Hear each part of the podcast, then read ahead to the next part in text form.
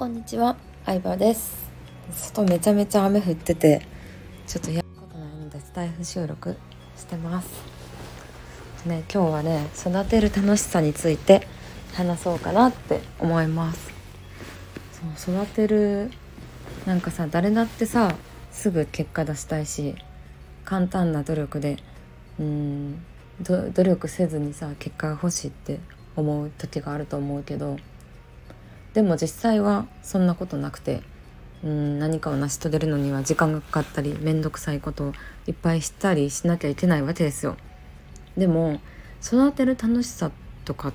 ていうのに気づくと家庭も楽しめるなと思っててそれはビジネスでブログを育てるとか SNS も育てるもそうだしお客様を育てるとかもそうだしうん人間関係とか恋愛とかでも一緒だと思うんですよね。うん、で聞いてくれてる人さ女性の方が多いからどういう話が分かりやすいかなって思ったらまあやっぱさ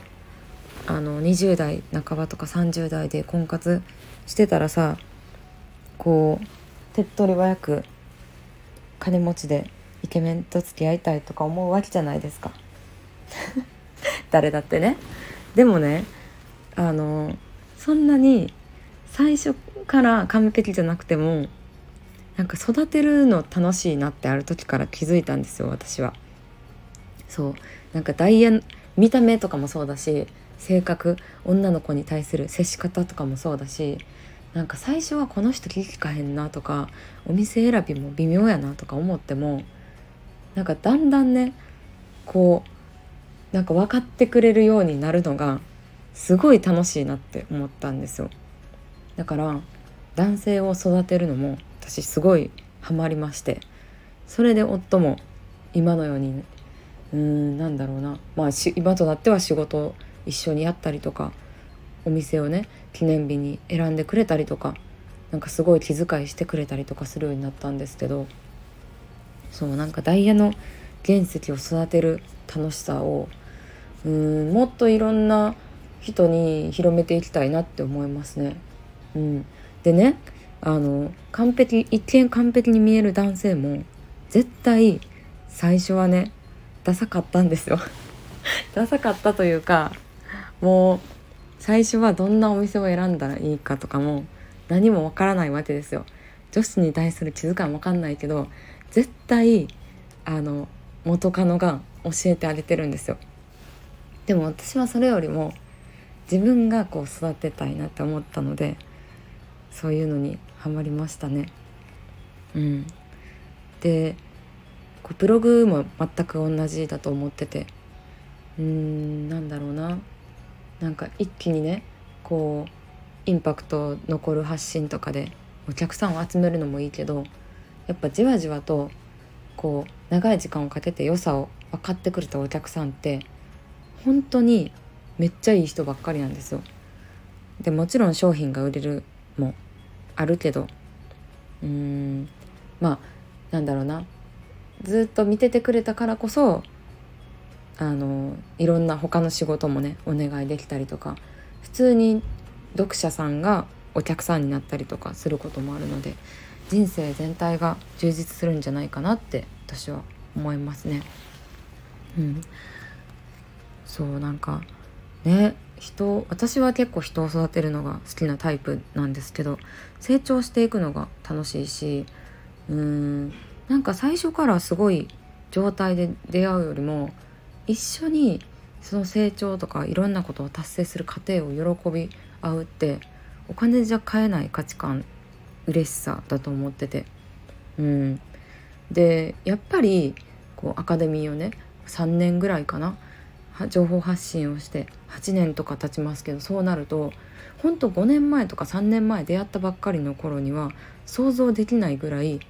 めっちゃ変わったねとか成長したねとかお金稼げるようになったねとか読者さん増えたねっていう成功事例に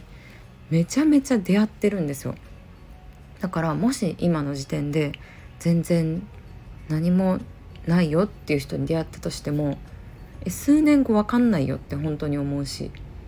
うん何歳になってからでも人は変われるって本気で思ってるしそういう人を応援したいなと思うし今すでにすごい人はもう正直別に私の力じゃなくてもどんどん成長していくのですごくなっていくので何も心配はしてないんですけど逆に。うん、だからなんかね育てる楽しさうんなかなかそんな簡単にねうまくいくことばっかりじゃないですけどでも一緒に何かを成し遂げた時の達成感。そう私の夫も今一緒に仕事してますけど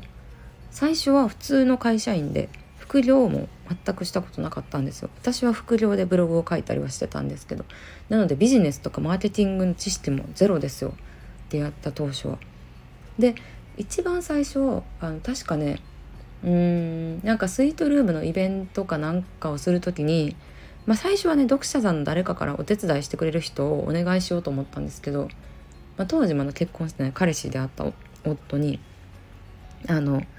手伝ってもらいました。結構一人でああいうイベントを運営するのってややこしくて受付したりとかなんか飲み物手配したりとかね。うん。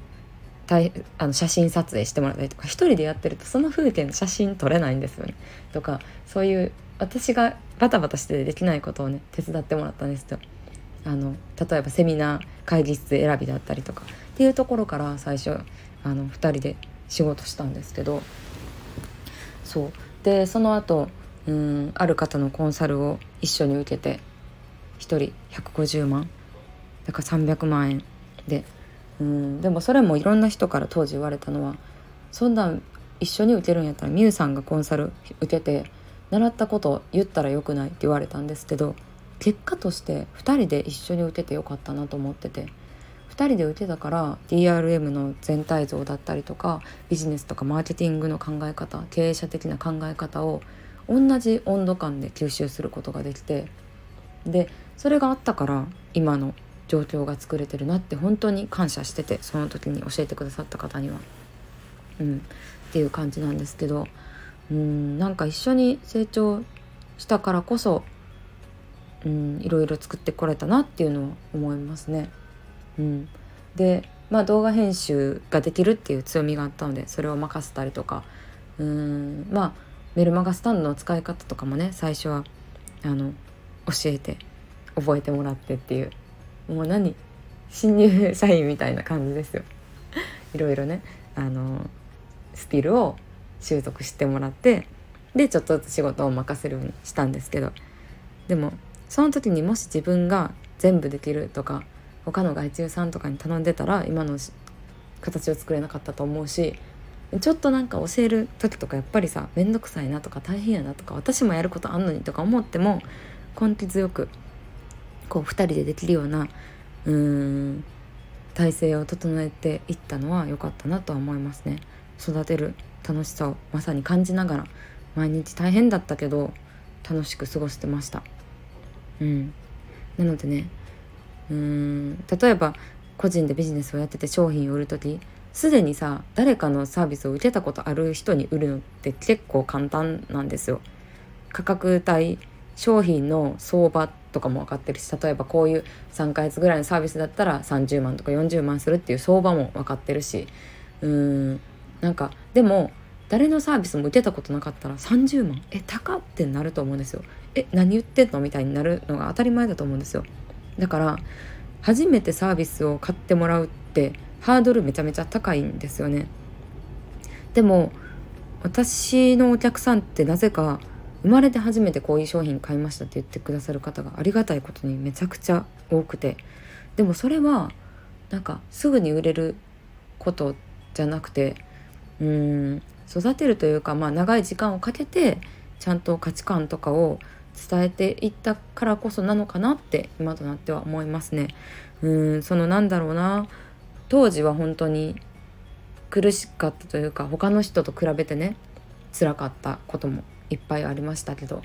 うん、まあ言ったらさあの相場感を知ってる人だけをターゲットにしてる人ってさポンポン売れたりするわけじゃないですか。でもやっぱり私は断られちゃったりとか。うんなんか悲しいことを言われた経験とかも本当にあったんですけど。でも自分が選んだのはそうやってお客さんをうん焦らず育てていったりとか本当に価値に共感して納得して買ってくれる人にきてほしいなっていう信念を持ってたのでまあだんだんねそういうね比べて悲しいって思うことは減ってきましたけど。うん。そうなんだっけ。そう育てる楽しさ。そう育てるのねほんとね楽しいんですよね人を育てるって。そう成長していく姿。子育てとかしてる人はもっと感じてるかもしれないですけど今しかない。その時、うん、昔の全然だったことも知ってるからこそ一緒に喜べたりする空間が好きで。アカデミーとかねいろんな講座をやったりしています。それをこれからも楽しんでいきたいなと思います。はいということで今日も以上です。